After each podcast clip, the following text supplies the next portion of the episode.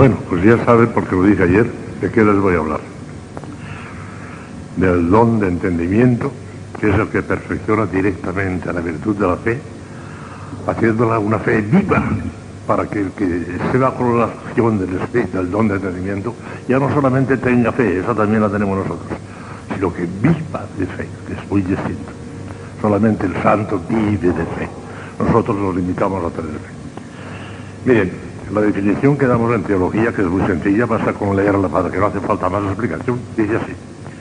El don de entendimiento es un don divino, sobrenatural, infundido con la gracia santificante, lo tienen también los niños pequeñitos, con la gracia santificante, por el cual la inteligencia del hombre, el don de entendimiento está en el entendimiento, la inteligencia del hombre, bajo la acción iluminadora del Espíritu Santo, se hace apta para una penetrante intuición de las verdades de la fe y hasta de las verdades naturales en orden al fin sobrenatural.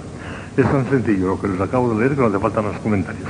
Recuerden, sin embargo, como ya les dije alguna vez dando ejercicios espirituales, la diferencia que hay entre las virtudes infusas y los dones del Espíritu Santo. Les puse aquel ejemplo, que es muy sencillo y muy claro. Podemos imaginarnos que las virtudes infusas son un piano, un piano que tiene cincuenta y tantas teclas, por lo menos cincuenta y tantas virtudes infusas las examina Santo Tomás en la Suma Teología. De manera que ciertísimamente que esas existen. Puede ser que haya alguna más, pero menos no, porque esas ciertamente que las escribe una por una. Bueno, pues esas, esas teclas son cincuenta y tantas, ¿verdad? Las manejamos nosotros, las manejamos nosotros. Y tocamos ese piano bajo la influencia de una gracia actual sin la cual no podemos hacer nada, ni pronunciar el nombre de Jesús. Hombre, una persona que está en pecado mortal no puede pronunciar el nombre de Jesús, puede pronunciarlo materialmente, pero de manera que le valga para nada, a nada. O sea que ni pronunciar el nombre de Jesús de manera que valga para algo, sin la gracia de Dios, el previo impulso de la gracia actual.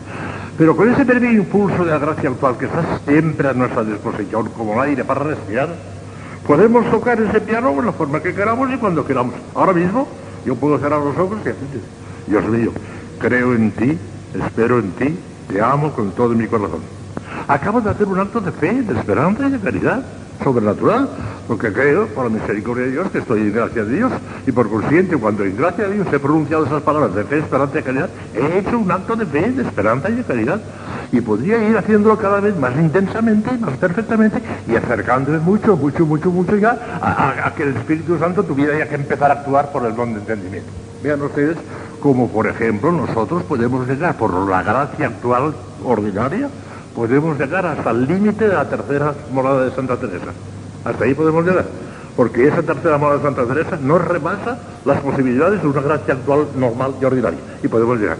Pero llega la cuarta morada de Santa Teresa y las primeras palabras que escriben comienzan a ser cosas sobrenaturales. Ya eran sobrenaturales antes. Pero quiere decir lo que ella explica enseguida. Sobrenatural llamo yo a lo que ni con industria ni con licencia se puede adquirir, por mucho que se procure, aunque disponerse para ello sí, y debe hacer mucho al caso. Disponerse para ello sí, y debe hacer mucho al caso. Pues ya veremos cómo nos ponemos a disponer nosotros para que empiece a actuar el don del Espíritu Santo. Nosotros no podemos manejarlo, porque los dones del Espíritu Santo, el ejemplo que les ponía era un arpa, un arpa que esta tiene siete cuerdas nada más. El piano aquel tenía cincuenta y tantas teclas, pero el arpa de los dones del Espíritu Santo no tiene más que siete cuerdas, el arpa Y esa arpa maravillosa, divinísima, la maneja directamente el Espíritu Santo, no nosotros. Si nos la pusieran en nuestras manos para que la manejásemos también nosotros, pues saldría también desafinada, como sale muchísimas veces desafinado aquello que tocamos en el piano. Pero como resulta que no lo tocamos nosotros, sino que es el Espíritu Santo mismo, no solamente el que maneja el arpa, sino que el arpa misma es una cosa sobrenaturalismo, sale una melodía maravillosa. Los actos heroicos, las virtudes heroicas de los santos son efectos de los dones del Espíritu Santo. Y esa arpa divina, manejada por el mismo Espíritu. Vean si tiene importancia ese don que va a tocar precisamente la tecla de la fe, pero dándole una melodía divina porque será el Espíritu Santo a través del don de entendimiento todo. Por eso, son admirables los efectos que produce en el alma la actuación del don de entendimiento. Todos ellos perfeccionando la virtud de la fe hasta el grado de increíble intensidad que llega a alcanzar en los santos. porque les manifiesta las verdades reveladas con tal claridad que sin descubrirles, sin descubrirles del todo el misterio, porque mientras tengamos fe en ese mundo no se rompen de todo los velos, no se rasgan del todo, el misterio a lo sumo cuando llega a la cumbre se llega a transparentar, pero no se rompe del todo, sin descubrirles del todo el misterio, porque eso no es propio de esa vida, sino de la otra, les da una seguridad inquebrantable de la verdad de nuestra fe. Esto se ve experimentalmente en las almas místicas, que tienen desarrollado este don en grado inminente y estarían dispuestas a creer lo contrario de lo que ven con sus propios ojos antes que dudar en lo más íntimo, en lo más mínimo de las verdades de la. Si yo viese los cielos abiertos, palabra de Santa Teresa, estas no son textuales porque al pie de letras me lo sé, pero el concepto de dice Santa Teresa.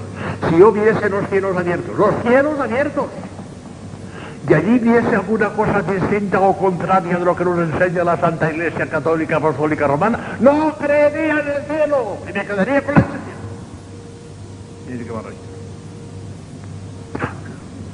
Y eso se lo daba a entender el don de entendimiento que veía clarísimamente que precisamente Dios ha querido que las verdades de la fe nos vengan a través de la iglesia y se acabó la iglesia por encima de la iglesia no nada para nosotros, ya está.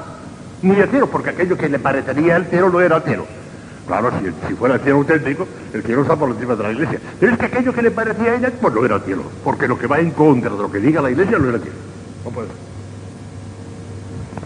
Pues veamos, ese don es utilísimo a los teólogos, y claro, Santo Tomás lo tenía en grado inminente, claro, para hacerles penetrar en lo más hondo de las verdades reveladas y deducir después por el discurso teológico las conclusiones que de ellas se derivan. Veamos cuáles son los principales efectos que produce y después y sobre todo, y voy a insistir en que, ¿qué podemos hacer para disponernos para que actúe el doctor? Si no, perderemos el tiempo. Todo muy bonito y muy arriba, pero si no podemos hacer nada, pues no podemos hacer nada. Sí podremos, sí, ya verán. Veamos ahora los efectos que produce. Primero, nos hace ver la sustancia de las cosas ocultas bajo los accidentes.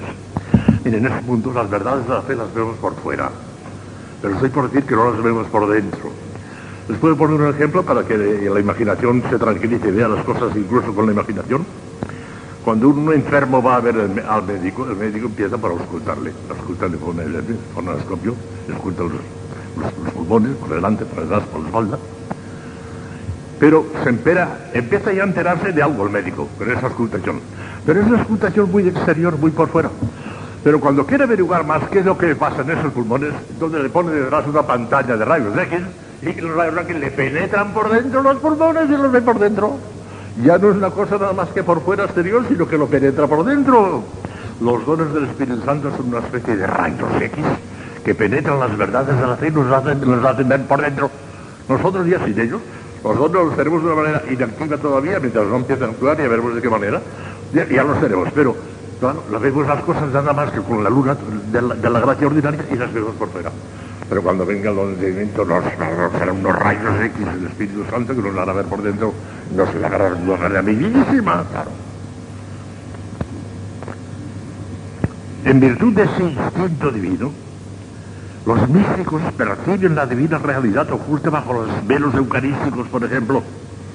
De ahí su obsesión por la Eucaristía que llega a constituir en ellos un verdadero martirio de hambre y sed. En las visitas al sagrario no rezan, no meditan, no discurren. Se limitan a contemplar al divino prisionero del amor con una mirada simple, sencilla y penetrante que les llena al alma de infinita suavidad y paz. Le miro y me miro, dijo al cura de Ars, aquel sencillo aldeano, poseído por un divino espíritu hacía una contemplación altísima, le parecía que no hacía nada, y era una contemplación altísima. Le miro y le mira, pero le miro y le mira lleno de amor, claro, porque si es una mirada medio distraída, pero es una mirada amorosa, llena de amor, chorreando de amor. Esa es la contemplación. Y de alguna manera podemos empezar nosotros a hacer alguna cosa de esa, ya veremos. Segundo, estoy hablando ahora de los efectos primero. Nos descubre el sentido oculto de las divinas escrituras, ah, claro si precisamente como tiene por objeto de entendimiento hacernos penetrar la fe, y las verdades de la fe están contenidas ante todo y sobre todo en la Sagrada Escritura, también en la tradición, pero sobre todo en la, Sagrada Escritura, resulta que en lo que es lo que realizó el Señor con sus discípulos de Maús, cuando dice San Lucas que les abrió la inteligencia para que entendiesen las escrituras. Todos los místicos han experimentado ese fenómeno.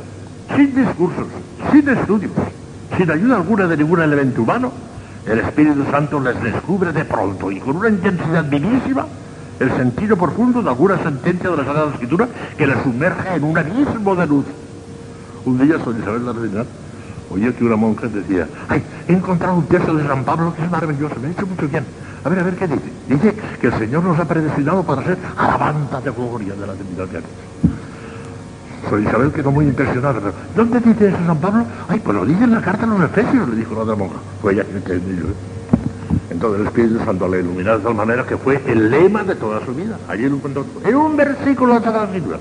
Santa Teresa encontró el lema de toda su vida en un versículo del Salmo 88. Misericordias Domini in eternum cantabo. Ahí está Santa Teresa. Ese fue el lema de Santa Teresa.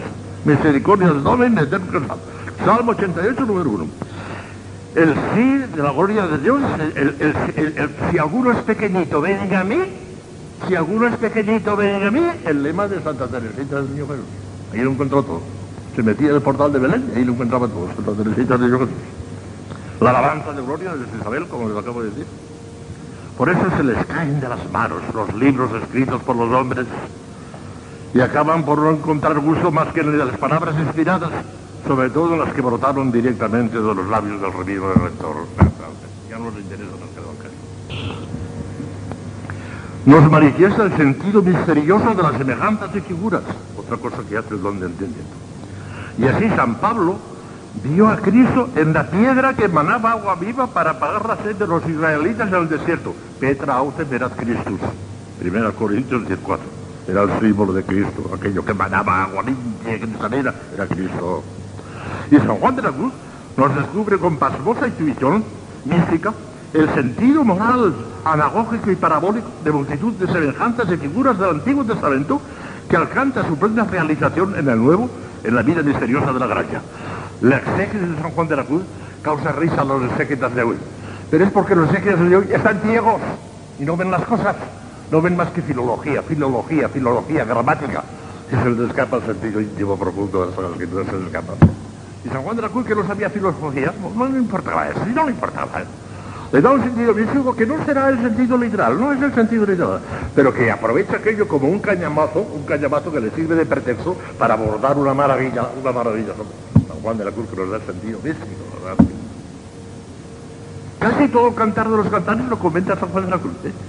Si fuéramos recorriendo sus obras y sacando este capítulo de ese, casi todo cantar de los cantantes está comentado maravilloso, sentido profundísimo, maravilloso. Se ríe el exagerado. San Juan de la Cruz se ríe de él y acierta San Juan de la Cruz. Cuarto, nos descubre bajo las apariencias sensibles las realidades espirituales. La liturgia de la iglesia, por ejemplo. La liturgia de la iglesia está llena de simbolismos sublimes que escapan en su mayor parte a las almas superficiales, no los perciben, no los comprenden. Los santos, en cambio, experimentaban gran veneración y respeto a la menor ceremonia de la iglesia, que las inundaban almas de devoción y de ternura. Es que el don de entendimiento les hacía ver, a través de aquellos simbolismos y apariencias sensibles, los sublimes realidades que encierran. Dice Santa Teresa, palabras entre comillas, textuales de Santa Teresa, contra la menor ceremonia de la iglesia que alguien viese que iba, o para cualquier otra verdad de la Sagrada Escritura, me pondría a morir mil muertes. Vida 33, 5. Ahora mucha gente, muchos curas incluso, en la misma misa, hacen lo que les da la gana, añaden, quitan, hacen lo que les da la gana, eso, esto. Rectifican a la iglesia porque su criterio está por encima de la iglesia, con lo natural, claro. Hay que respetar nuestra propia personalidad, ¿qué es eso? Qué insensatez. Hasta el último detalle, hasta el último detalle. Que llegar. La manera de coger agua bendita y de hacer la segunda de la cruz, en eso se distinguió el santo del trono en ese detalle. Un detallito de eso. La santidad no consiste en eso, pero se nota, se nota en eso. No consiste en eso, pero se nota en esas cositas. Nos hace contemplar los efectos contenidos en las causas, claro, claro.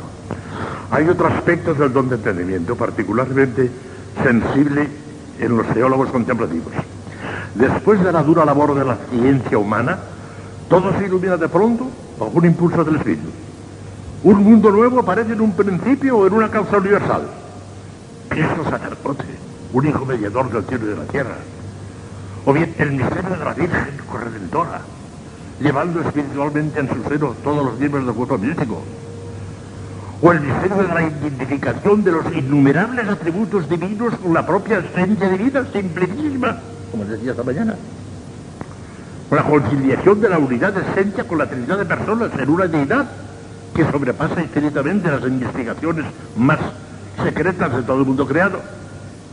Otras santas verdades que profundiza el don de entendimiento, sin esfuerzo, sabrosamente, en el gozo beatificante de una vida eterna comenzada en la tierra a la misma luz de Dios.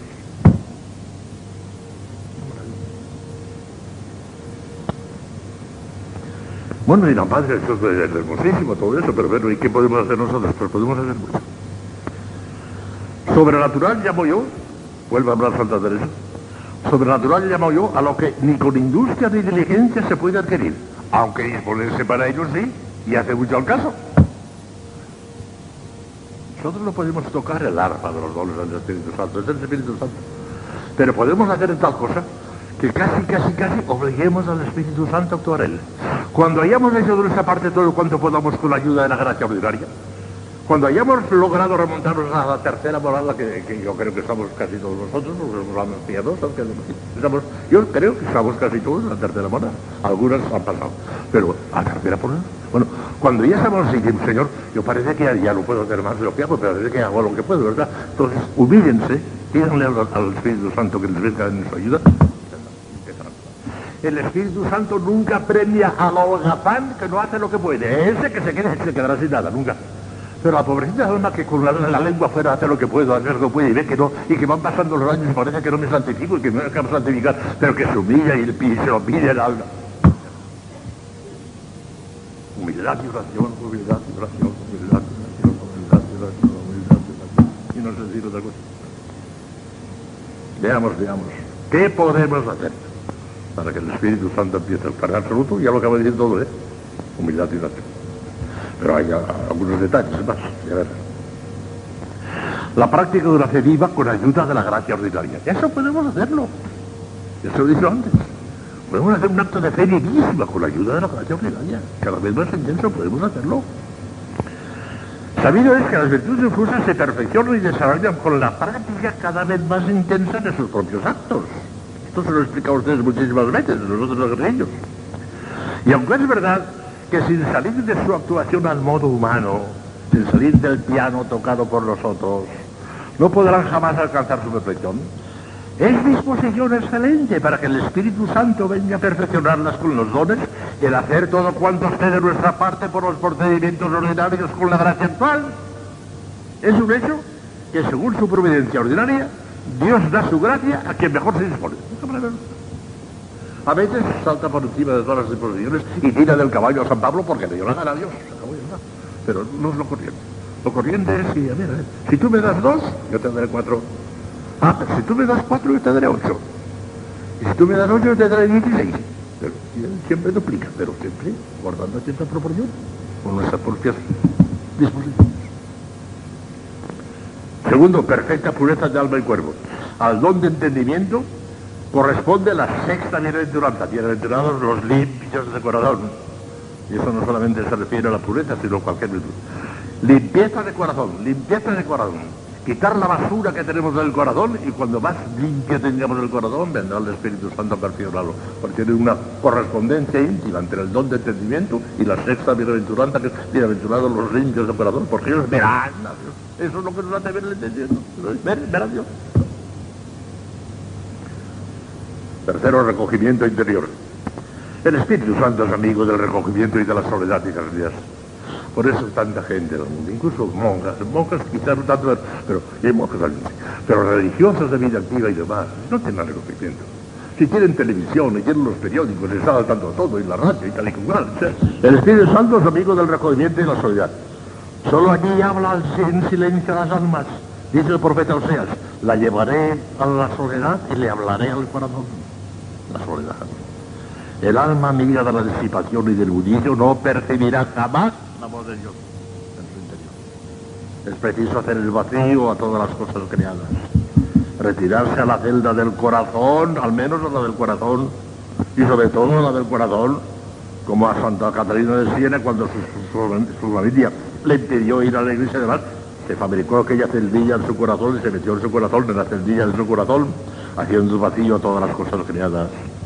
Retirarse, digo, a la celda del corazón para vivir allí con el divino huésped hasta conseguir gradualmente, poquito a poco, no perder nunca la presencia de Dios aún en medio de los quehaceres más absorbentes. Cuando el alma haya hecho de su parte todo cuanto pueda para recogerse y aislarse, el Espíritu Santo hará lo demás. Y a veces los mismos seglares nos, dan ejemplo y nos avergüenzan. ¿eh? Señor que es estupefacto. Cuando me dijeron que el rey de los belgas, Balduino, que es un verdadero santo, es un santo, quiso ser dominico, y el patriarca de, de, Madina, del, el, privado de, Bélgica, dijo, tú has sido, has, nacido príncipe y Bélgica, la Bélgica católica te necesita. No puedes meterte ahí. Obedeció porque comprendió que era la voluntad de Dios así, pero resulta que se casó con una española, Viola, que es otra santa.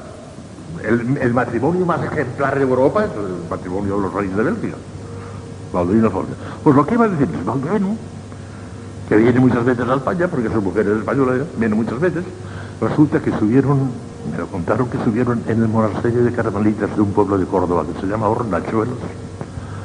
Y Balduino, en el locutorio, con las monjas, le preguntó a la madre priora, Madre priora, ¿qué hacen ustedes para no perder durante todo el día la presencia de Dios? Porque yo me, me, me, me esfuerzo mucho, pero se me escapa el pensamiento muchas veces. Todo el día no lo logro, todo el día no lo logro. Balduino, rey de los... ¿Cuántas monjas hay que ni siquiera hacen esfuerzos para no perder la presencia de Dios ni un solo instante? Ni esfuerzos. Balduino. El Papa la felicitó porque, no sé, ahora se aprobó en las Cortes de Bélgica, se aprobó la ley del divorcio y él dijo, eso no lo firmo yo. Me juego la corona, pero no lo firmo. Entonces el gobierno que quiere que continúe de rey, pero que no quería firmar de ninguna manera, acordaron, en el Parlamento acordaron que durante tres días dejase de ser rey. Y durante esos tres días era un hombre cualquiera, no era el rey. Y durante esos tres días en que no era el rey, el gobierno firmó el decreto, el Papa le rindó. Dejó la corona al menos tres días para no firmar el decreto. No quiero sacar consecuencias, pero serían bien tristes por cierto. Lo cierto es que ahí. Algunos seglares nos dan